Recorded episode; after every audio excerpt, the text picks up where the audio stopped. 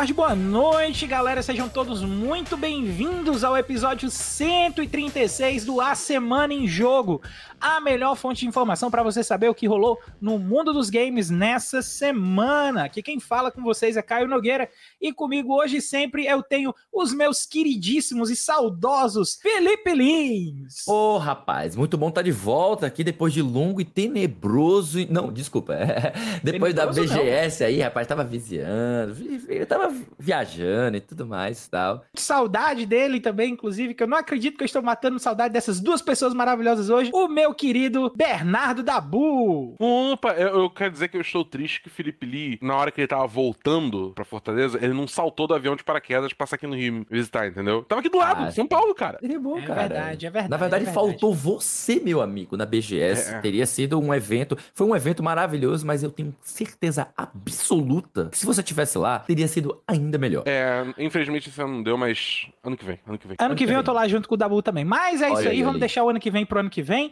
Vamos logo aqui ler aqui a chamada das notícias da semana, porque no episódio de hoje a gente vai ter. Mais da treta de baioneta com a visão da Platinum, segundo a Bloomberg. Enquanto Resident Evil compartilha novidades dos próximos jogos, a Konami torna oficial. Silent Hill está de volta. Sony pega na hipocrisia, pois a Microsoft mostra que ela paga por exclusividade dos conteúdos. E segundo seu diretor, a continuação de Final Fantasy VII Remake pode não ser bem como os fãs estão esperando. É, pessoal, essas são aí as principais manchetes do programa de hoje, mas antes da gente cair de cabeça nas notícias dessa semana, vem cá, você já entrou no nosso Discord? É, e prestem atenção quando eu estou falando Discord, beleza? Por que, que eu tô falando Discord? Agora a gente tem um servidor Discord que funciona parecido como o nosso grupo do Telegram, onde a gente vai trocar ideia com os nossos fãs, onde a gente vai construir a pauta em conjunto, onde a gente vai é, postar notícias assim que não vão entrar aqui na pauta e onde a gente participa também de sorteio de Jorginhos de graça. É isso aí que você ouviu mesmo, Jorginho de graça. Então, como é que você faz para participar disso aqui? É muito simples, meu caro. Você acessa aqui no seu computador, no seu celular, o link bit.ly barra ASJ Discord. Vou repetir aqui mais uma vez para ficar claro. bit.ly barra ASJ Discord.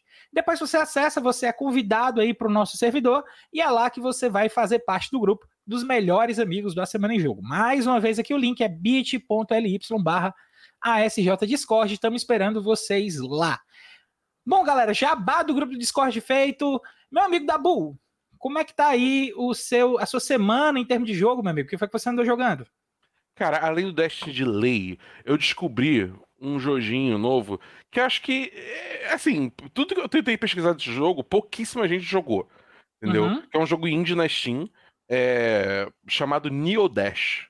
Que é um Olha. jogo de corrida que tem altas vibes, tipo neon e tal, isso o quê, uma coisa, uma vibe um pouco Tron, uhum. mas é, mas é tipo assim, é aquele jogo que você vê, tipo, o cara focou todo o esforço dele na gameplay e no level design, entendeu? Que você é um carrinho que você tem que sair correndo pela fase, fazendo várias manobras e pulando várias plataformas, só que lá, até você chegar no final e tem tipo uma parede de destruição correndo atrás de você. Então você é meio que um time attack que você tem que né, chegar hum. até o final é, é, antes do, do, tempo terminar.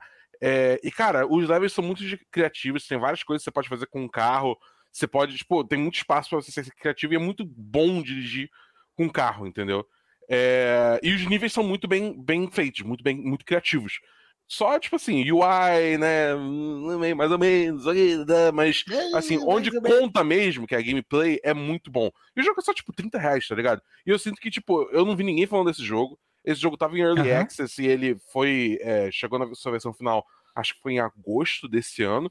E eu, por acaso, esbarrei nele e eu vi gameplay e achei maneiro. Entendeu? Então, é tipo, minha sugestão é vão lá dar uma olhada, ver um pouco da gameplay, e se vocês acharem legal, curtir esse estilo, estilo de jogo, vai lá jogar, porque ele, ele realmente. É, onde conta, ele entrega muito bem, entendeu? É, eu lembro que o Dabu tinha feito propaganda dele para mim essa semana, deu uma conferida, é realmente bem legal. É, eu até tinha sugerido um outro jogo pro Dabu para ele dar uma olhada, mas depois a gente conversa a respeito disso, porque agora uhum. é hora de saber como é que tá, como é que foi, aliás, a semana do nosso querido Felipe Lee, rapaz. E aí, cara, como é que tá aí em termos de jogos? Então, semana pós BGS tem muita produção de material, né? Produção de texto, produção de, de vídeo produção de matéria, todo tipo. E também é. a gente recebeu alguns joguinhos para poder jogar, né? Então tem que também jogar os joguinhos para escrever as reviews, né? Bonitinhos e tal. Eu recebi o Mario Rabbids, né, da, da Ubisoft com a Nintendo, Mario, parceria, Mario, né? Mario Plus. Faltou Mario Plus, Plus Rabbids, né? Tipo, é, o primeiro jogo foi o Kingdom Battle, né? E esse é. foi... Agora é o Sparks of Hope. E, cara, se tem uma coisa que eu posso dizer muito boa sobre ele, é que ele é um jogo com muito mais sensação de liberdade e menos pressão do que o primeiro jogo, sabe? Tipo, ele é uhum. é muito... Ele tem muito uma vibe de Mario Odyssey misturado com Mario Galaxy. Isso é muito ah, interessante, gente, cara. O livro vai me fazer é... gastar dinheiro, cara. Ah, cara, tá... espera, espera a promoção, porque o jogo da Ubisoft cai de preço, cara. Da Nintendo pura não cai, mas, mas da, da Ubisoft cai. E, assim, tem umas coisas que eu não gostei no Kingdom Battle, por exemplo, ele tinha uma parada de que você precisava completar cada missão no número específico de turnos, sabe? E uhum. aí, você tinha que correr, tinha que valorizar tempo de complexitude e tal, e, e, fora outras coisas que ele tinha um movimento em grid e essas paradas assim. Já esse agora não. O movimento é mais livre, a exploração é mais livre, certo? Ela tá muito mais parecida com o Mario Odyssey nesse sentido. Tem inclusive alguns, alguns pedacinhos de som do jogo que eu tenho quase certeza que vieram direto do Mario Odyssey e outras vieram direto do Zelda Breath of the Wild. Eu juro pra você. Olha só. E, então, tipo assim, ele é um jogo que tá com uma qualidade muito boa em relação ao primeiro, tipo, melhor do que o primeiro, sabe? E uhum. o movimento todo é muito melhor. E ele não tem essa pressão de você terminar em tantos turnos. Você é mais livre para jogar no seu ritmo as fases, ele não é tão opressivo nesse sentido. Mas é isso, é isso que eu tô jogando, né? Então, é, é, tem, tem outras coisas que eu vou poder falar depois, mas a gente deixa para as próximas semanas. E você, meu querido Caio, o que, que você anda jogando aí nesse, nessa última semana, desde o último episódio da Semana em Jogo? Meu bom, no último episódio eu tinha recomendado aí pro pessoal um jogo de Lego, que não era um jogo de Lego tradicional, assim como os outros ah, jogos verdade. que fazem sucesso, né? Lembrei do, do, Lego Worlds quando você falou dele. É, pois é. Ele é, o Lego Worlds eu ainda não experimentei, mas eu acho que a pegada desse Lego que eu tô jogando, o Lego Brick Stories, ele ainda é uma pegada um pouquinho diferente, porque ele não, é como é. se fossem realmente puzzles, né? Então você vai avançando na história, você vai resolvendo puzzles em que o puzzles é montar uma estrutura feita de Lego em cima da necessidade que a história vai pedir. Então, é, eu tenho que fazer uma ponte para atravessar alguma coisa. Eu tenho que. Ele vai me dar um número de peças, eu não tenho peças ilimitadas. Ele vai me dar as peças e vai dizer, constrói uma ponte com isso aí. Uhum. E, eu e tu ainda tá jogando ele? Ainda tá jogando ele? Essa semana eu pausei. Eu tô jogando ele ainda, mas essa semana eu pausei porque eu deixei o Dante jogar Minecraft no Switch dele. tá. É, por ter falado de Minecraft, é justamente o, o, o, Lego Worlds, ele é mais próximo de um, de um Minecraft. Pois é.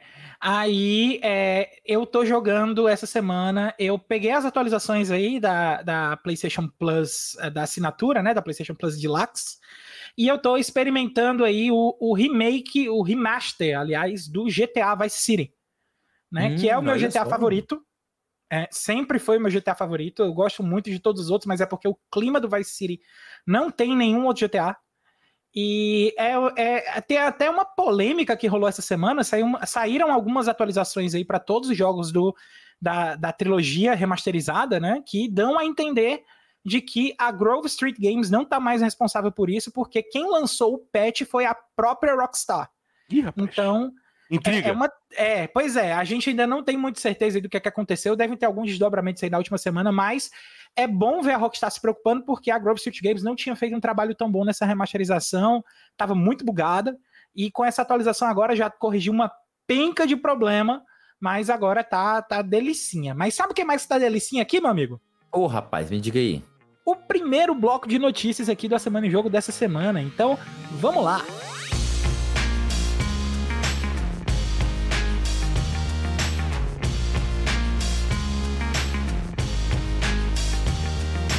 Começando aqui o nosso primeiro bloco de notícias com uma polêmica que a gente trouxe aqui na semana passada, que a gente prometeu que ia trazer mais coisa quando tivesse desdobramento.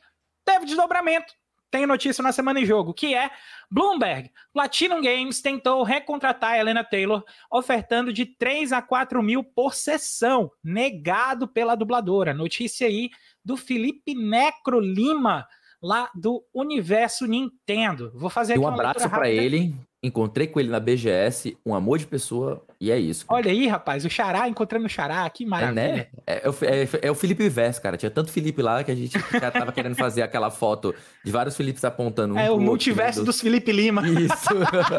Meu Deus. Mas vamos lá, vamos lá aqui. Em mais um capítulo da história que envolve a dublagem da personagem Bayonetta em Bayonetta 3, Fontes ligadas a Bloomberg comentaram sobre o suposto trâmite de negociação entre a Platinum Games e Helena Taylor, que é a dubladora original da bruxa protagonista, que se recusou a participar do terceiro título, alegando desvalorização do seu trabalho em oferta abaixo do esperado. De acordo com o periódico, a desenvolvedora da Platinum Games teria oferecido a recontratação da atriz e dubladora Helena Taylor, ofertando valores que variavam entre 3 e 4 mil dólares por sessão, sendo que até cinco sessões de dublagem da personagem Bayonetta 3 eram esperadas para que houvesse a conclusão do seu trabalho no título. Taylor, então, teria feito uma contraproposta pedindo por uma oferta de seis dígitos mais residuais, o que resultou na desistência da Platinum Gamers na negociação e assim a desenvolvedora partiu em busca de uma outra profissional para o papel, contratando por fim a Jennifer Hale. Helena Taylor entrou em contato com a Bloomberg, que a procurou para obter respostas sobre essas afirmações, onde Taylor nega essa negociação, afirmando se tratar de uma, entre aspas, absoluta mentira e que abre aspas, a empresa está tentando salvar a si mesma e o jogo ao alegar as propostas citadas acima. É, meus amigos, fogo no parquinho. Mas e aí, Dabu? O que, é que você acha aí dessa, dessa evolução das coisas? Você acha aí que, que o valor, sendo nesses termos que a Platinum diz ter oferecido, o que é que você acha aí que deu que, em todo esse embrolho, em toda essa situação aí envolvendo a Helena Taylor? Cara, é, eu acho que tem uma coisa, entre muitas aspas, boa saindo disso, é que está se tendo agora uma discussão maior sobre remuneração de atores de voz que, no geral, a gente sabe que muitas vezes eles não são tão bem pagos assim. Eles, é, em qualquer projeto maior, eles são relegados para pegar ator hollywoodiano de maior porte, né? E, e os atores hollywoodianos conseguem contratos muito melhores. Então, eu acho que, tipo, isso aí está começando um movimento de discussão aí que eu acho que é muito importante para esse mercado, para a indústria de jogos, né, que é justamente a remuneração de atores de voz. Agora, dado que é, foi, foi comprovado não só pela Bloomberg, mas acho que pela, pela Axios, ou teve algum outro veículo que também comprovou é, é, com, por fontes independentes que, tipo, realmente o que a Platinum falou é verdade. Entendeu? E a, e a, e a Hannah Taylor, ela ainda não apresentou provas para provar o contrário, digamos assim, para uhum. os jornalistas. Para então, embasar tipo, o que ela assim, diz, né? Exatamente, para tipo falar, para provar que é abre aspas absoluta mentira, fecha aspas, e é abre aspas a empresa está tentando salvar a si mesmo o jogo, fecha aspas. Uhum. Entendeu? É, então é tipo assim, eu acho que naturalmente pessoas são falhas, né? Tipo, é, é, é, às vezes a gente enxerga coisa de forma diferente, a gente lembra errado, a gente. as emoções às vezes tomam conta, ou por aí vai, entendeu? É, tipo, é, é natural do ser humano você, tipo, não ter o, o, o, digamos assim, uma memória perfeita ou uma, uma visão perfeita do que aconteceu. Uhum. Entendeu? Então ela com certeza se sentiu muito é, é, é atacada pela proposta, só que o que ela apresentou, tipo, não era a realidade, tá ligado? É, o que é complicado, mas é. é e, e, eu acho que, tipo, isso também vai desencadear uma série de ataque, ataques tóxicos, tanto a ela, porque agora teve essa, esse momento aí que ela foi desprovada, entre aspas, né? Embora ela ainda pode apresentar provas dela mesma para virar a história como também é, é, tá rolando muito ataque tóxico, tanto aos desenvolvedores de Bayonetta 3, que, assim, o cara que tá fazendo um modelo 3D não tem nada a ver com nada, então, tipo, atacar ele não, não faz sentido nenhum, e a Jennifer Hale, que também tá sendo atacada, e, tipo, a, a Platinum teve que se pronunciar quanto a isso, acho que ontem, entendeu? Então, tipo assim, a real que tá uma situação terrível para todo mundo? E para mim a única, o único luzinha no fim de tudo que eu vejo é que realmente está tendo esse discurso, esse discurso, esse diálogo agora sobre é, é, pagamentos de atores de voz na indústria de jogos e na indústria de TV também, né? Felipe, o que é que você acha dessa situação aí? Porque é, eu acho que você já conhece o trabalho da Jennifer Hale, eu acho que você deve gostar também do trabalho da Jennifer Hale, pelo o tanto que eu gosto, principalmente o que ela fez ali com a Naomi do Metal Gear e com a uhum. Shepard do, do Mass Effect, né? Sim. Mas É, é, a primeira vez que a gente está conversando sobre esse ponto, até fora, até contando a situação fora de câmera aqui, fora de podcast. Eu queria saber um pouquinho da sua opinião. Manda aí. Cara, é, a gente sempre eu acabo me lembrando de tudo que eu aprendi dentro do curso do direito, sabe? Quando você é, tá, encara, tá encarando uma situação como essa, em que você tem uma denúncia que uma pessoa que vem ao público, é, a gente não admite que um lado está automaticamente certo ou que o outro está altamente, a, a, é, automaticamente certo, né? Então, é preciso ouvir os dois lados, é preciso acarear provas, né? Então, se um lado tem provas de um lado, o outro também deve ter. Então, se uma coisa que eu aprendi no direito é que a verdade sempre está no meio. Nenhum lado fala totalmente a verdade e nem o outro fala totalmente a verdade. Sempre a verdade está no meio, em algum ponto do meio, sabe? Uhum. E aí o que acontece é, eu não acho que a Helena Taylor ela iria vir a público para jogar uma merda no, no ventilador desse, desse tamanho, em que ela pode se prejudicar é, profissionalmente se ela não tivesse um pingo de razão, se ela não tivesse um fundo de verdade nas coisas que ela fala. Ao mesmo passo, também, ela não necessariamente, ela pode ter falado a, a verdade em todos os seus detalhes, né? Ela pode ter é, omitido informações ou fraseado de uma maneira que algumas informações pareceram ser mais graves do que realmente eram. Né? Então, teve gente que, que pensou que ela teria sido oferecido a ela 4 mil dólares pelo projeto inteiro, para dublar o jogo inteiro. Né? Então depois veio a público de que seriam 4 mil por sessão e seriam no mínimo cinco sessões, o que daria aí 20 mil dólares, mais ou menos, que já é uma grana um pouco maior, né? Mas ainda é uhum. é pouco, né? Para um jogo que vende milhões, né? Mas é, tem toda uma controvérsia também, além dessa questão jurídica de quem tem razão nisso, né? Essa questão de, de decisão de quem tem, que são as repercussões disso, né? Tipo, socialmente e mercadologicamente, o que isso iria acarretar. Se as pessoas de fato vão fazer boicote, eu não acho que isso tenha funcionado alguma vez na história, sabe? Então, eu fico me questionando qual é a, quais são as reais repercussões dessa, desse movimento dela, né? É, e o que, que, a gente vai conseguir tirar de positivo, né? O Dabu trouxe aí a, a, o fato de estar tá se discutindo isso, mas será que a gente vai avançar em algum canto ou só mais uma grande treta, uma grande fofoca aí dentro do mundo dos jogos para a galera ficar utilizando como, como escada para conversar, do que necessariamente você ter uma discussão frutífera que gere algo de positivo para essa categoria aí de trabalhadores dentro do, do mundo dos jogos, né? Mas é isso que eu penso. E você, Caio, o que, que você tem? Você tem algo a acrescentar sobre isso? Cara, é, eu só queria pontuar que a gente. É, eu falei no episódio passado, quando a gente estava aqui comentando sobre o primeiro desdobramento nesse caso, quando a Helena, quando a Helena veio a público para poder falar da situação e tal, explicar o que é estava acontecendo. E eu tinha falado ali que normalmente em torno, a gente sabe que os atores recebem mais ou menos em torno dos 20 a 25 mil no total, exatamente por causa do número de sessões. E com essa informação da Platinum, o número se aproxima do que a gente viu, do que eu tinha comentado a respeito disso, que era exatamente em torno desses 20 mil. Não querendo dizer que a Platinum está com razão ou que a Helena tem a razão total, eu só sei que é realmente muito bom que a questão agora está em pauta, está em voga. Estamos analisando o, a situação inteira para poder entender o lado da Helena o lado da Platinum. E eu, a gente deseja só que tudo seja feito da melhor forma possível. Não acho que o jogo mereça ser boicotado, até mesmo porque o jogo não é só dublagem.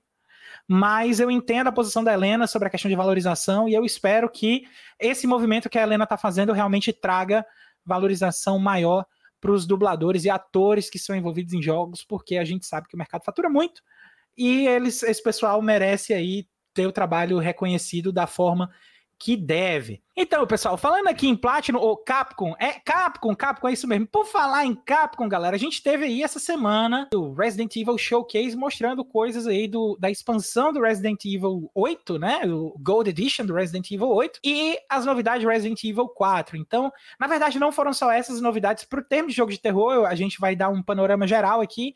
Eu vou ler duas notícias aqui. Vou ler a primeira que é relacionada ao Resident Evil Showcase agora. Resident Evil Showcase dá novos detalhes de Resident Resident Evil 4 Remake e Resident Evil Village. Notícia aí do Pedro Zambarda, do Drops de Jogos. No Resident Evil Showcase de hoje, dia 19, a Capcom apresentou novas imagens e atualizações para Resident Evil Village Gold Edition e a expansão dos Winters, que incluem dublagem em português brasileiro, além de uma série de detalhes sangrentos do renascimento de Resident Evil 4, que chega ao Brasil, dublado em português brasileiro. O evento também explorou novas maneiras de jogar a icônica série de, de horror de sobrevivência. Vou ler essa parte novo para ficar mais fácil o Felipe editar. O evento também explorou novas maneiras de jogar a icônica série de horror de sobrevivência, incluindo versões para PlayStation VR 2 e Mac de Resident Evil Village. Bom, essas aí foram as informações que a gente teve na Resident Evil Showcase, mas a gente teve aí talvez até um pouco mais de relevância por causa da questão do tempo que a gente vem falando dos rumores, que é Silent Hill, todas as novidades anunciadas na transmissão. Notícia aí da Saori Almeida para o Jovem Nerd. A Konami fez uma transmissão especial nessa quarta-feira e os fãs de Silent Hill receberam muitas novidades. Os destaques incluem o remake de Silent Hill 2, a continuação do filme de 2006, uma série live action interativa e mais outros dois jogos da franquia. Bom, galera, eu sei que eu acho até que, que vocês não são tão fãs assim de jogos de terror, mas até a volta aí do Silent Hill, depois de toda aquela série de rumores que a gente teve, a gente sabe que é algo que é importante, que a gente precisa comentar, então eu queria ter as impressões do Felipe aí, do que é que ele acha dessa, dessa volta de Silent Hill e talvez aí dos anúncios Resident Evil, se tiver alguma coisa que ele acha que vale a pena pontuar na opinião dele. Vai que é tua, Felipe. E rapaz, você me coloca numa posição um pouco complexa, um pouco complicada, porque eu não sou realmente eu não sou muito fã de terror. É, eu tô dizendo, eu né? conheço os outros desse podcast. Mas eu, eu realmente sou muito fã de Resident Evil 4, porque para mim ele é uma mistura de. Eu gosto de horror e ação, entendeu? Então, uhum. eu não sou muito fã de terror, de jogo de suspense, de, de, de coisas que trabalham com essa parte de, de nossa, é, jumpscare, de você ficar muito tenso por conta da, da expectativa do que vai acontecer, né? É, é, essa sensação de não saber o que vai acontecer e, e na iminência de algo muito ruim acontecer e você tomar sustos é algo que eu não gosto. Mas eu gosto muito de, de da parte de horror, né? Especialmente quando você é, tem essa mistura com ação. E para mim, o Resident Evil 4, especialmente, ele marca um momento em que a série ela fica mais nessa pegada de, de horror, né? De, de survival ação, survival action com a temática de horror, do que necessariamente com a, a parte muito pesada e de, de terror do Silent Hill. Obviamente, eu tentei jogar Silent Hill né, como adulto já, e como adolescente criança eu era cagão pra caralho. É, mas... Eu nunca consegui jogar também. Então, mas aí eu tentei jogar, eu tava tentando jogar justamente essa versão aqui que tá na tela. essa versão original, tipo, no PC, que ela precisa de mods para ela poder ficar jogável, né? Porque realmente é bem complicadinho e os gráficos são bem antigos e tal. Mas eu fico interessado em saber que ele vai ter esse remake, justamente não só para você tornar ele mais acessível, né? Você não precisar utilizar tantas ferramentas e buscar tantos é, tipo gambiarras para você conseguir rodar bem o jogo, mas também para que você possa ter é, essa atualização gráfica que com certeza vai gerar muito mais impacto do que aqueles gráficos lá de PlayStation originais, né? E eu vou, eu provavelmente é mais fácil jogar o original que dá menos medo do que esses novos aí. Mas é uhum. isso, eu fiquei muito satisfeito com o que eu vi de Resident Evil 4 e fico feliz especialmente pelos fãs de Silent Hill, porque, nossa, a volta dessa franquia e o remake do 2 são, são coisas que muita gente sonha há muito tempo. Então eu fico feliz de ver os outros felizes também. E você, Dabu, você chegou a jogar? Acho que a gente nunca conversou sobre Silent Hill. Você já você gosta de Silent Hill, gosta de jogo de terror? Me diz aí um pouquinho da tua opinião, cara. Como é que você vai receber aí essa volta do Silent Hill e, e essas, nov essas novas informações do Resident Evil 4? Fujo de jogo de terror que nem o diabo foge da cruz. É, rapaz, só, só, tem medroso nesse podcast. Tá maluco, cara. Filme de terror só, também, eu não Só gosto. tem Luigi aqui, cara. Só tem Luigi. Imagina, somos todos, cara, imagina. Somos todos Luigi, cara. Imagina você gastar o seu tempo livre de lazer depois de um dia árduo de trabalho. Você gasta seu tempo ficando com medo. Tá maluco, pô. Não, é, tá, eu... tá, louco. Não, eu penso da mesma forma. Mim, É, tem, gente que, é. tem, gente que, gosta dessa, da sensação, então é muito pessoal, né? Eu, eu, não tenho essa resposta, cara. É muito doido. eu, eu, eu, vi as pessoas escreverem já e eu só, tipo, eu não sinto nada disso. Mas, uhum. é, enfim, sobre os jogos em si, cara, eu fico feliz que eles estão voltando. São dois jogos, tipo, realmente clássicos, são marcos na história do videogame, ambos os jogos, né? Então é legal ver eles voltando. Eu acho que no caso de Resident Evil 4, não é tão, tipo, tão surpresa assim, porque foi vazado e também é, é, já, já tinha rolado o remake tanto do Resident Evil 2 como do Resident Evil 3. Então, tipo, era esperado que eventualmente a gente chegasse no 4, né? Capcom não ia deixar essa oportunidade passar. Silent Hill 2, que foi uma surpresa um pouco maior, embora também teve rumores, tem aí a questão da Konami como empresa, né? Que eu acho que é isso que me bota o maior pé atrás com esse remake, enfim, futuros jogos e projetos de Silent Hills, porque a gente sabe que a Konami é complicada, né? É, mas assim, eu acho que realmente ter os dois remakes chegando mais ou menos juntos, sendo anunciados, mais ou menos juntos, mostrados, mais ou menos juntos, é um, é um marco, assim, porque é, é o que o Uli falou, vai deixar muita gente feliz, porque esses jogos marcaram a vida de muitas pessoas, entendeu? E eu com certeza pretendo jogar o Resident Evil 4, porque eu nunca joguei Resident Evil 4. Porque, novamente, eu sou cagão pra caralho, entendeu? Mas eu venho conseguindo jogar o Resident Evil 2 Remake, Resident Evil 3 Remake, eu joguei Resident Evil 7, Resident Evil 8 Village eu meio que larguei no meio, porque chegou naquela casa de boneco, eu só falei, não, não obrigado. Entendeu? Mas eu quero, eu quero jogar ainda o, o Resident Evil 4, então tô ansioso aí. Mas e você, Caio? Cê, cê... Eu sei que o Caio ele é, menos, é, o menos, é o mais corajoso de nós aqui. Tipo, Exatamente. É o mais Mario do grupo. Cara, é... vai jogar a porra toda. Vai Cara, é, dizer, dizer mais corajoso é, é muito forte. Porque é o seguinte, é, eu tenho sentimentos muito mistos em relação a Silent Hill. Muito mistos mesmo. Por quê?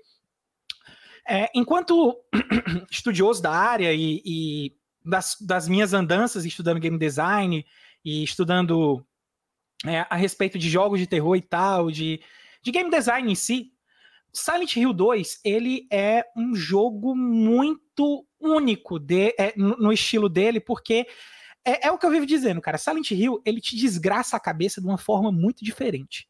Tá né? Porque o, o Resident Evil ele é muito baseado em jump scare, em, em, gore, em momentos exagerados, em sons muito altos. E o uhum. Silent Hill, não. O Silent Hill, ele trabalha com medo puro. Ele, ele te dá medo no silêncio, porque você tá parado, você escuta passos assim do seu lado, você é. escuta batida muito forte de porta, você. É, e, e, sem contar em todas as questões que a cidade te traz, né? Porque se você for parar para analisar em todo o Silent Hill, o personagem principal é a cidade.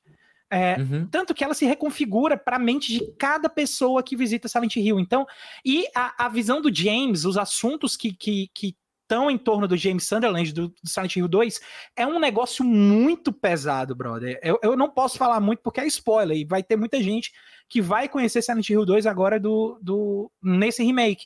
Mas é, é tipo assim, joguem, mas se preparem porque a coisa, o buraco é lá embaixo, galera.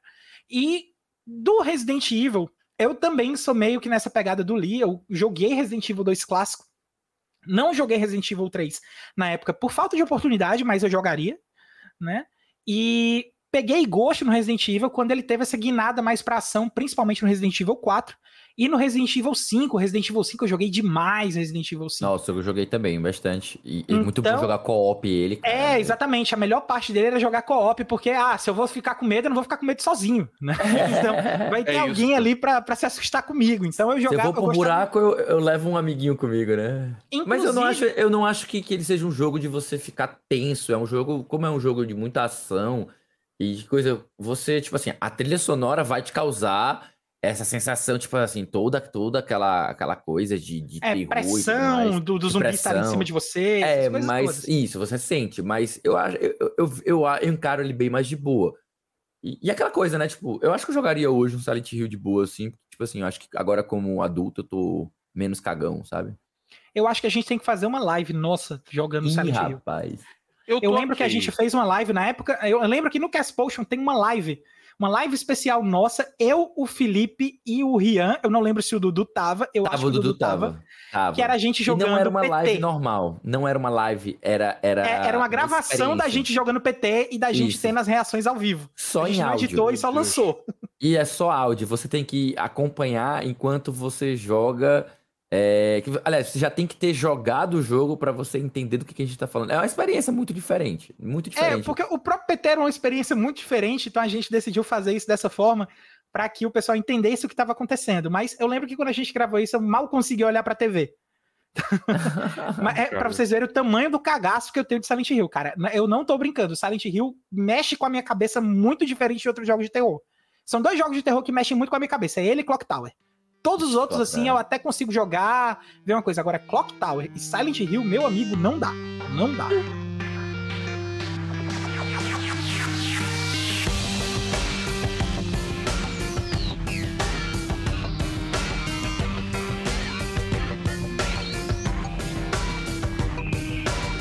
Bom, galera, depois dessa passada de papel higiênico que a gente aproveitou aqui para passar depois aqui dessa transição de bloco, a gente vem aqui com o segundo bloco de notícias do A Semana em Jogo, começando aqui com a notícia: contrato da Sony com a Activision proíbe Call of Duty no Xbox Game Pass. Notícia aí da Nívia Targaryen Almeida do Xbox Power. A aquisição da Activision Blizzard pela Microsoft continua passando por investigações, o que é natural se tratando de um negócio de quase 70 bilhões de dólares. No entanto, o que se chama a atenção é o fato da Sony estar se esforçando ao máximo para fazer com que essa transação seja negada. O grande medo da Sony parece ser o Xbox Game Pass, pois a adição dos jogos da Activision Blizzard deixaria o serviço ainda mais robusto. Agora, em resposta ao CMA, que é a Competition and Markets Authority do Reino Unido, a Microsoft deixou bem claro que o contrato da Sony com a Activision para os direitos de marketing de Call of Duty, além de garantir conteúdos exclusivos e antecipados para o PlayStation, também inclui restrições quanto a colocar títulos da franquia no Xbox Game Pass por vários anos. Dessa forma, a Sony mostra estar mais preocupada em fechar contratos para garantir que os jogos não chegam ao Xbox Game Pass do que investir no seu próprio serviço de assinatura. A Sony, inclusive, diz que está pensando em seus consumidores quando está lutando contra a aquisição da Activision Blizzard pela Microsoft e recentemente aumentou o valor dos consoles PlayStation 5 em diversos mercados, bem como o preço de seus jogos. É, rapaz. Notícia dura em cima da Sony, né? Acusações bem pesadas que a Microsoft está fazendo aí nessa questão, porque a Sony considera isso ser um, uma ação de truste, a Microsoft está indo em cima de ação de anti-truste, que o pessoal está acusando ele. É, eles. E aí, Dabu, você acha aí que, que essa novela agora com esses capítulos aí, você acha que tá mais favorável para a Microsoft, tá mais favorável para a Sony? Como é que você vê aí a questão da compra da Activision Blizzard? Eu acho que vai passar, cara. É tipo, essa compra vai passar, entendeu? Tipo, por exemplo, aqui no Brasil já foi, já foi liberado, né? É, por, um, um argumento bem forte sobre o do, é, vindo do CAD, falando que não cabe é, o CAD proteger empresas uma das outras, né? Basicamente, estou parafraseando. Mas é o CAD quer, tem que proteger o consumidor. Eu acho que, tipo assim, no final das contas, é, é, é bem capaz de os outros mercados do mundo chegarem a essa conclusão também, entendeu? Ainda mais quando você começa a comparar o que, que a Sony faz, porque, tipo assim, a Sony fica falando desse, dessa coisa de exclusividade e tal, mas é uma hipocrisia enorme, né? Porque a plataforma deles toda é montada é, em, em, jogos exclusivos, né? God of War, Uncharted, uhum. Horizon, Homem-Aranha, e por aí vai, entendeu? É, é, então eu acho que, tipo assim. E a, e a Sony tem entrado numa, numa série de compra de estúdios também. A única coisa é que realmente a Microsoft é uma das maiores empresas do mundo, então ela tem muito mais caixa, então ela consegue comprar a Activision Blizzard como um todo, entendeu? E é, continua esse movimento de consolidação do mercado de jogos que a gente vem vendo aí nos últimos anos, entendeu? É, eu acho que existe um, um, um, risco no futuro aí de ter realmente um problema aí de, de, digamos assim, de consolidação demais, de ter uma, não necessariamente uma, um monopólio, né, mas algo tão fechado que, que, enfim, fica difícil de lutar contra depois? Sim. Mas ao mesmo tempo eu olho pelo outro lado, tipo, vendo todo o histórico da Activision Blizzard, de todos os problemas que ela teve ao longo dos anos em, de, de tanto de modelo de negócio, né, que os jogos têm é, caído do favor dos gamers, é, como também de qualidade de, de, de, condições de trabalho, e eu vejo como a, a, incorporação dela pela Microsoft pode ser um passo na direção certa para tentar resolver tudo isso e trazer de volta esses jogos que a gente é, gosta tanto que, infelizmente, ainda estão ali no, no, no, punho firme do Bob Korak, entendeu? Então, uhum. sei lá, é, eu, eu, eu, tendo a achar que, que vai passar, porque é isso, entendeu? É tipo, é, já passou no Brasil e eu acho que outros mercados vão acabar seguindo também, até porque já existe essa deixa fácil de falar só, tipo, qual é? Já rolou no Brasil, então a gente só tá seguindo eles, entendeu? Vamos ver, vamos ver o que acontece. E você, meu amigo Felipe, você acha que ainda tem muita água para passar debaixo dessa ponte ou você acha que congelou aí na Europa e isso aí não vai para frente? Não, eu acho que a gente já deve estar tá caminhando já para a reta final, né? Tava até procurando aqui alguns vídeos, ver se tinha alguma coisa que, que, que, pudesse ilustrar bem essa treta, mas a gente vê que. É, é possível a gente ver que tem muita gente falando sobre esse assunto, né? A gente vê que tá tendo muita repercussão, especialmente o pessoal mais voltado para Xbox, tá, tá bem revoltado com a Sony é, é, acusar a Microsoft de tentar tirar a Activision do mercado e tal. É hipocrisia pura, é, né? É, é, hipocrisia pura, tal. Claro que, óbvio, existem níveis de exclusividades, né? Tipo, a Sony é muito conhecida por é, pagar por exclusividades temporárias e se fosse por ela, ela pagava por exclusividade total mesmo, né? Se não fosse uma coisa que fosse tão absurdamente cara, talvez pensando assim, ela, ela tiraria mesmo de circulação e deixaria só no, no console dela. É, ela conta ainda com muitos desenvolvedores japoneses que preferem criar conteúdo só para o console nacional, então acabam não lançando, nem que ela, ela nem precisa fazer a compra, ela, o, alguns deles já não iriam lançar na Xbox já de começo. A gente pode lembrar aí, por exemplo, da Falcon, que é uma das, uma das mais antigas produtoras de, de RPGs, ela não costuma lançar os jogos dela é, para Xbox, né? Ela acaba lançando mais para PlayStation e às vezes para PC também. Hoje em dia ela tem lançado mais para PC também.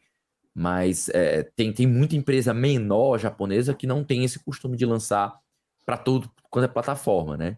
E, então, já no passado, na época do, Play, do PlayStation 3, isso ainda era mais forte. Então, ela tinha essa vantagem de naturalmente já não ir jogos para a concorrência. Hoje, ela tenta buscar cada vez mais esses grandes medalhões, tipo como ela fazia com Call of Duty, para garantir ou o lançamento é, primeiro para exclusivo, né, tipo temporário, ou então es, é, conteúdos exclusivos, né? Então é aquela coisa, é cobra comendo cobra, sabe? Tipo, é, é alguém apontando para a pessoa com três dedos de volta para ela. Então, o que a Sony acusa a Microsoft de fazer a Microsoft, é, é, aliás, o que a, a, a, Sony acusa que a Microsoft faz, a Sony, a Sony, ó, a Sony também faz. Uhum. A, a Microsoft também fez no passado, tá ligado? Então, tipo assim, não tem ninguém santo nessa história. Tanto, tanto uma quanto a outra já fizeram, já tomaram atitudes similares de criar é, conteúdo, de, de comprar conteúdo exclusivo para suas plataformas, e isso, no fim das contas, é ruim penso eu, né? Claro, tem gente que pensa. O, Davi, por exemplo, ele acha isso positivo, porque gera uma concorrência e faz com que as empresas melhorem seus hardwares e tudo mais para que garantir tal. Eu, eu não concordo. Eu acho que isso é um atalho para elas não precisarem melhorar os seus hardwares, elas acabam correndo para exclusividades de software. Mas é isso. O que, que você pensa sobre isso, Caio? Cara, é, eu acho que. Eu já falei isso aqui inúmeras vezes, mas para entre uma briga entre Microsoft e Sony, eu torço pela briga. Né? Porque é. atualmente. No são duas empresas querendo ganhar dinheiro, tá ligado? É, tipo, a verdade é, é essa. É, cara. Não, não no tem fim das contas é, é, é, no fim das contas é isso. Eu, eu tendo a, a, ter uma visão um pouco mais positiva hoje da Microsoft, porque o Phil Spencer tem essa mentalidade de querer incluir o PC, de querer incluir tudo. Mas, enfim. É, eu, eu, vejo ainda que, que, que não tem para onde correr, e mais, eu acho que a Sony ela não tá insistindo tanto nesse negócio aí, não é sem motivo, não. É, é com certeza ela quer proteger o, o, que ela ganha, e é natural para uma empresa proteger o que ela ganha, e ela tem uma fanbase muito forte dela, que ela sabe que tá nela por causa do Call of Duty, e que ela pode perder isso aí, mas eu vejo isso aí também como alguma, alguma possibilidade de, de, de preparo de campo para caso a Sony venha fazer uma aquisição grande, como, como é esse caso da, da Activision Blizzard, é, já tem aí um terreno preparado para que o dela seja mais fácil. Entendeu? É, muita gente especula que isso pode acontecer principalmente com a Square Enix. Eu vejo isso realmente muito possível, até mesmo por causa é, de que alguns meses atrás a Square Enix ela vendeu basicamente todas as franquias ocidentais que ela tinha a preço de banana. É, então é uma compra que NFT fica que tá derretendo. É, é uma é uma compra é, é, é, um, é uma, uma, um movimento estranho, mas que se você pensar em que isso pode ser por causa de uma futura aquisição da Sony, até que faz um certo sentido porque a Sony vai querer foco em Final Fantasy, nos RPGs e. Mas isso é aquela coisa, a gente só fala em aquisição é, é se a empresa é quiser se vender. É, tudo especulação. Né? Se a empresa não está se pondo à venda, não se fala em compra, tá? É, mas então, aí, aí eu trago, eu trago aquele, aquele argumento daquele filme Django Livre. Você faz uma oferta tão ridícula. Que, que a pessoa não tem como recusar, entendeu? É, tem isso. É, tipo, a Microsoft deve ter feito isso pela Activision, né? Pois é. é então, é, é, meio, é meio que assim de, de, de achar estranho os movimentos, principalmente com relação a essas partes da Square Enix. Mas isso aí só o tempo vai dizer. E uma outra coisa que o tempo vai dizer também é como é que vai ser o futuro do Final Fantasy VII Remake, né? O Final Fantasy VII Rebirth. Com essa notícia aqui que a gente vai compartilhar com vocês, que é Final Fantasy VII Rebirth terá história diferente da original sugere o diretor. Notícia aí do Matheus Oliveira para o The Enemy. Final Fantasy VII Rebirth, sequência da Torado remake lançado em 2020, ainda esconde diversos mistérios a respeito do enredo. Porém, de acordo com o co-diretor do jogo, de fato, o próximo grande game de Cloud e companhia pode ter uma história consideravelmente diferente da original. A declaração do co-diretor de Rebirth, Naoki Hamaguchi, foi divulgada em uma matéria especial publicada no site oficial da Square Enix. O texto, cujo objetivo foi revisitar Final Fantasy VII Remake, Hamaguchi comenta sobre a jornada dos personagens. Relembrando a participação dos Whispers no primeiro jogo, o co-diretor reforça que, abrem aspas, a jornada desconhecida vai continuar, Cláudia e seus amigos vão seguir nessa aventura por um bom tempo e, a partir de agora, esses seres não podem mais agir para manter o destino intacto. Então, os fãs terão de esperar para saber qual tipo de futuro aguarda a equipe. E aproveitando todo esse rebuliço aí de Final Fantasy VII, claro que a gente ia pedir a opinião dos nossos colegas aí da mídia também, e a gente falou aqui com o Kaká para compartilhar a opinião dele sobre essa decisão da equipe do Final Fantasy VII Rebirth de alterar aí essa possibilidade de alterar o jogo. Tá contigo, Kaká? Fala galera do A Semana em Jogo. Aqui quem tá falando é o Kaká do canal Ataque Crítico e fui convidado para falar um pouco para vocês sobre o Final Fantasy VII Remake e sobre essa mania da Square em fazer esse marketing um pouco diferenciado, né? Como a gente sabe, o Final Fantasy VII Remake é um remake de um jogo bem antigo e na sua primeira parte, 95% do tempo ele é extremamente fiel ao jogo, mas cabe aquele 5% de que a gente chama de nomurices, né? Em homenagem ao Tetsuya Nomura, diretor do jogo, que ele tem costume de fazer algumas coisas meio que fora da caixinha. E visto agora a continuação dessa primeira parte desse remake, né, que é o Final Fantasy VII Rebirth, a gente acaba de sair das primeiras mais ou menos 4 horas de jogo do game original, né? Que agora a gente meio que não sabe muito como vai ser, né? E esse marketing, eu particularmente, eu acho ele um pouco cansativo, porque qual que é? A fanbase do Final Fantasy, ela acaba sendo dividida com essa situação. Tem aquela fanbase que, assim como eu, gosta muito do jogo original e apenas queria ser visto ele adentrando um pouco mais nas histórias que ele passa, às vezes botando alguma coisa da compilação do Final Fantasy VII, né, que são jogos, livros e filmes que foram lançados posteriormente do jogo, sendo colocados ali, tendo aquela coesão narrativa com o acontecimento do jogo original, né, e vê isso em HD, vê isso bonito, sendo bem contado ali. Então tem essa fanbase, já tem uma fanbase que tem problemas com luto, né? Tem problemas com personagens que morrem, tem problemas com alguns acontecimentos. E eu seriamente me questiono se essas pessoas realmente gostam do jogo, né? Já que quer mudar tanta coisa do que tinha anteriormente. De qualquer forma, existe essa divisão da fanbase. E parece que a Square Enix ela quer tentar deixar um pouco essa chama do jogo, essa curiosidade pelas partes seguintes desse remake, fazendo um mistériozinho. Né? Será que a gente vai mudar as coisas daqui para frente ou não vai? E isso eu acho que é um problema porque por mais que ela tenha essa repercussão realmente de deixar a fanbase conversando, discutindo sobre isso, procurando teorias, brigando muitas vezes, ela vai acabar criando dois públicos que querem uma coisa diferente do jogo. Então, independente se você vai mudar ou não, alguém vai sair decepcionado dessa história. Por exemplo, eu gostaria que não mudasse. Se eles mudarem, eu vou ficar assim, um pouco decepcionado. Da mesma forma com que as pessoas que juram de pé junto que eles vão mudar tudo pelas várias coisas que eles mostraram no jogo, vão ficar decepcionadas também se nas partes seguintes eles não alterarem nada.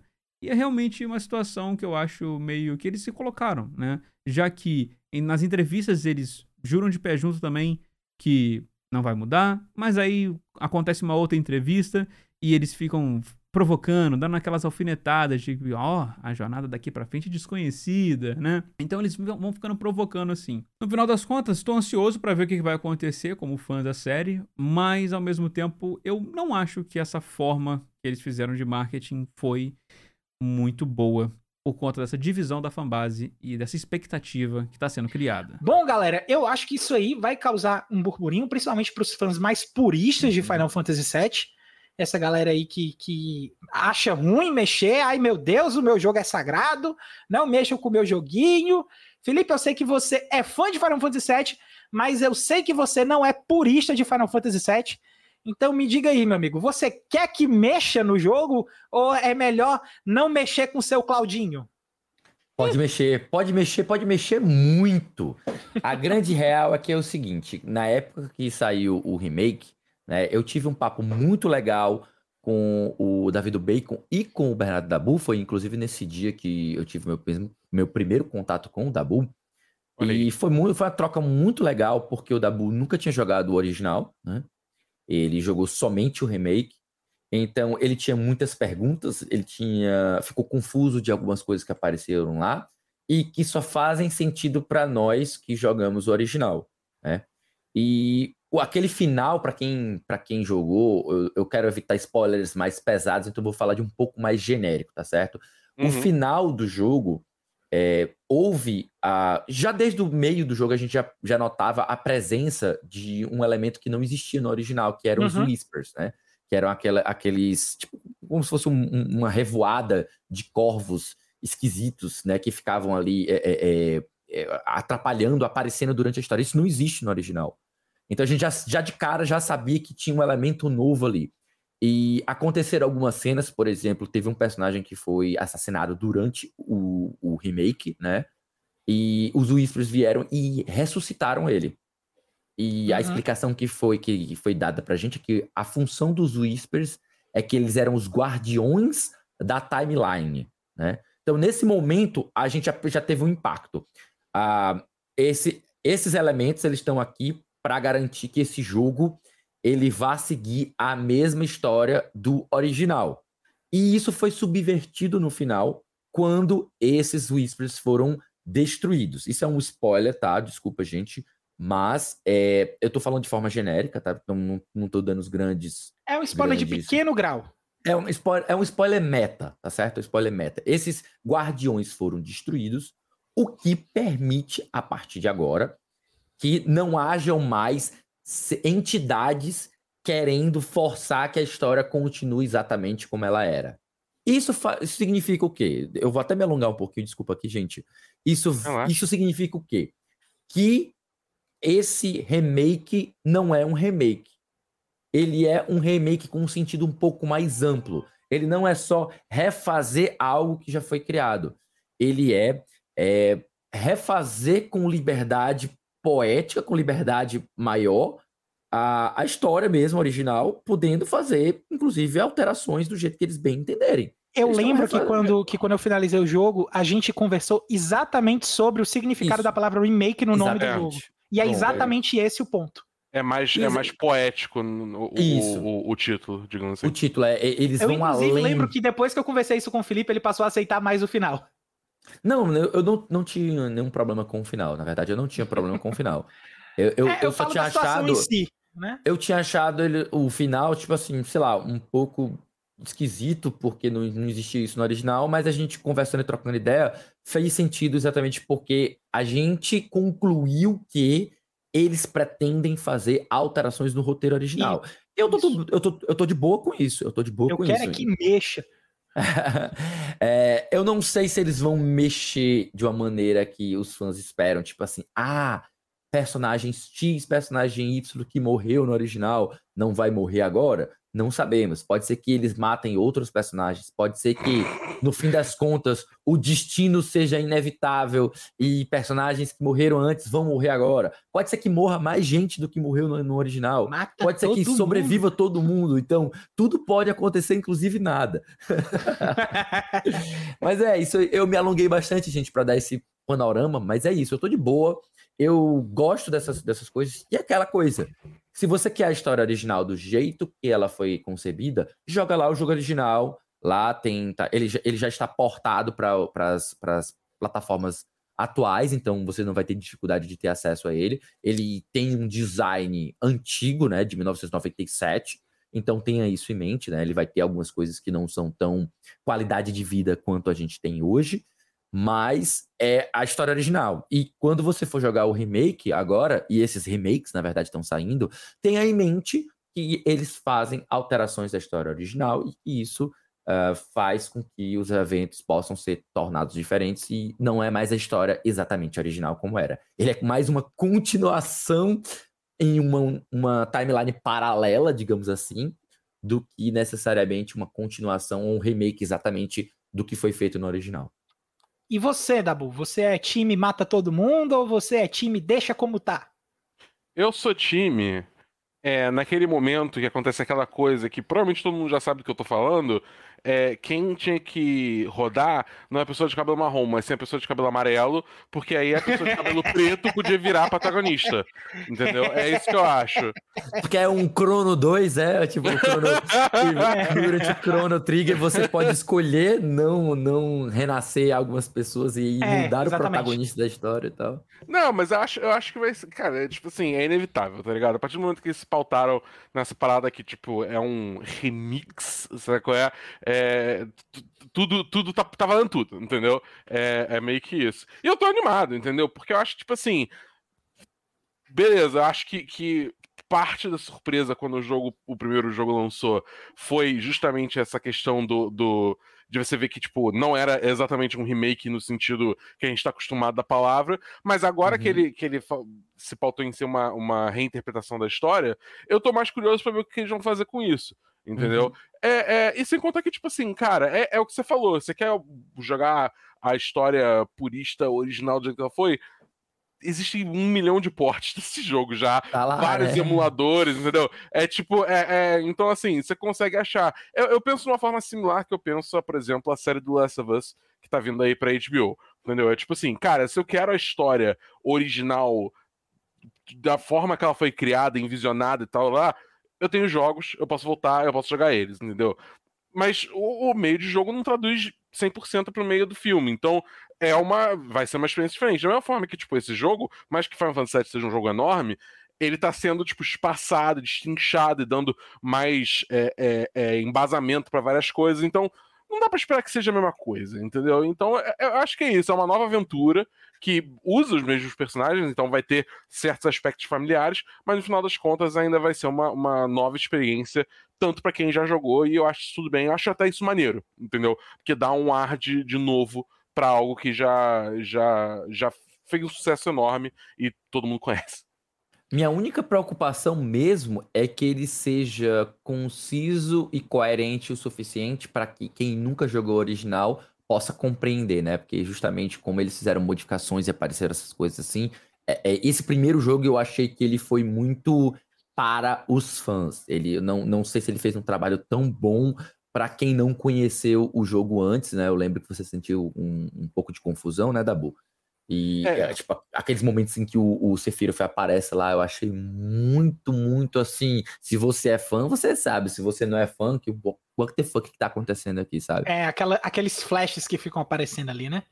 Uhum. Eu acho, tipo assim, eu acho que para mim, como eu já sabia que esse jogo não ia ser só um jogo, foi mais tranquilo para mim aceitar certas coisas, porque eu pensei, tipo, beleza, eles estão fundamentando isso aqui para destrinchar depois num capítulo futuro, entendeu? E como um jogo singular, eu acho que Final Fantasy VII Remake ainda funcionou. Porque ele contou uma história coesa, mesmo que ele ainda Uhum. estivesse semeando o que vinha pela frente. Sim. é? Uhum. Então, então, tipo, eu não me incomodei muito. Acho que o final foi a coisa que mais me deixou assim. Meio, tipo, eu não sei bem o que tá acontecendo, mas beleza, tudo bem, vamos lá, sabe qual é? É, e, sei lá, eu, eu, tô, eu tô animado, cara. Eu acho que, tipo, acho que vai ser maneiro. E eu acho também, eu concordo com esse aspecto. Eu acho que, tipo, agora que eles, é, digamos assim, realmente quebraram da timeline sagrada, digamos assim, é, eles vão ter que começar a, tipo, abraçar a galera que não sabe de porra nenhuma, entendeu? Porque aí vai, vai, vai realmente, tipo, incorporar todo mundo nessa nova história que eles estão contando. Cara, eu só tenho duas coisas pra comentar a respeito disso. É, a Hum. primeira é que o nome do jogo ser Rebirth não é à toa. Principalmente depois do que o remake, remake, né? significou em Final Fantasy. O, o, o que a palavra remake significou para Final Fantasy VII Remake, esse nome Rebirth ele não é à toa. Então eu- eu quero é que mude. mu- Muda a porra toda. Bota o jogo pra ser até em outro universo, sei lá. Muda, muda. Vai, vai, cria coisa nova. E outra coisa, que- vai ter o Reunion também, né? Vamos lembrar, o Crisis Core, Isso. que vai lançar Uhum. mês que vem, eu acho só. É, eu acho que é pra dezembro. É, então, vai por aí, é. Bom, e a outra coisa que eu queria apontar aqui é que o seguinte, é que tendo esse burburinho ou não, esse remake, esse novo capítulo do remake do Final Fantasy VII só vai chegar no fim do ano que vem, ou seja, ainda tem muito tempo pra gente chegar lá, cara. Mas e aí, Dabu, eu te pergunto, se eu quiser saber o que, é que vai sair na semana que vem, eu faço o quê? Ah, meu querido, é só colar com a gente que a gente foi pra lista dos lançamentos da semana, só pra você aqui, ouvinte da Semana em Jogo.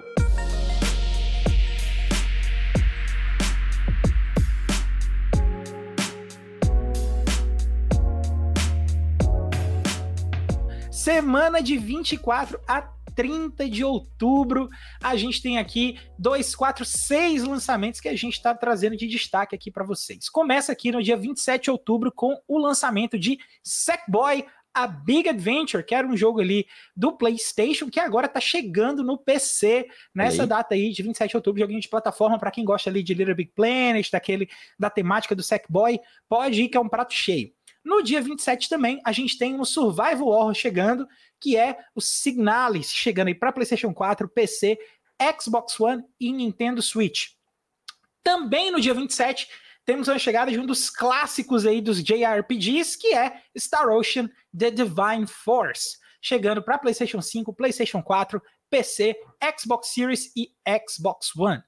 Aí, no dia 28, a gente tem o já polêmico Bayonetta 3, que vai ser lançado exclusivamente para Nintendo Switch.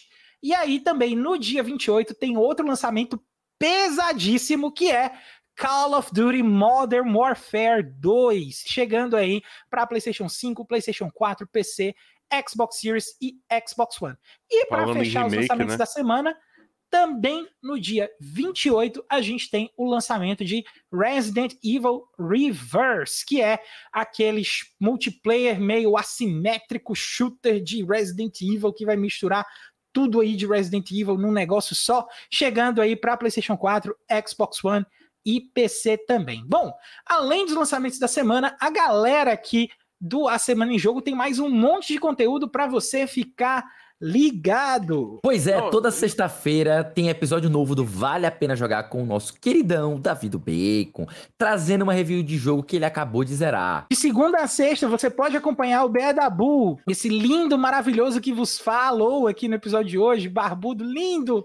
Eu tava com tanta saudade da Dabu, Dabu, eu te amo, cara. Depois te dou um beijo. Ah. Então, voltando aqui pro Jabá, de segunda a sexta você pode acompanhar o Dabu na Twitch a partir das 18 horas para Aham. jogar Destiny 2 junto com ele, além de vários outros games. Só acessar lá twitch.tv barra BEDabu. Lá no Spotify você também encontra um monte de conteúdo já produzido pela galera do Cast Potion, o podcast com aquele já conhecido papo catedrático sobre videogames. E, por último, porém não menos importante, importante, você Olha pode aí. acompanhar também mensalmente as lives, podcasts e demais produções do Li em conjunto com a galera do Memória Random. Só buscar por Memória Random com M no RAM nas plataformas de podcast, na Twitch e no YouTube também. E esse foi o episódio 136 do A Semana em Jogo. Se você ouviu até aqui, muitíssimo obrigado. Se você gostou do episódio, assina aí o feed do cast. Fica ligado que semana que vem tem mais. Antes de encerrar, eu deixo aqui o nosso muito obrigado para a galera do Jovem Nerd, para a galera do DN, para a galera do Xbox Power, a galera do Drop de Jogos e do Universo Nintendo pelas notícias que a gente leu nessa edição aqui do podcast. E para finalizar, que tal seguir a gente nas nossas redes sociais? Você me encontra no Twitter como arroba o Felipe Lee. Você me encontra no Twitter no arroba foi o Caio. Você me encontra no Twitter, na Twitch, no Instagram e no TikTok como arroba BEDabu. Bom, galera, no mais é isso. A gente vai encerrando esse episódio por aqui. Eu sou o Caio, rima não tem. A gente se vê na semana que vem. Valeu, pessoal. Um abraço, um cheiro, um queijo, um beijo aí para todo mundo. Tchau, tchau.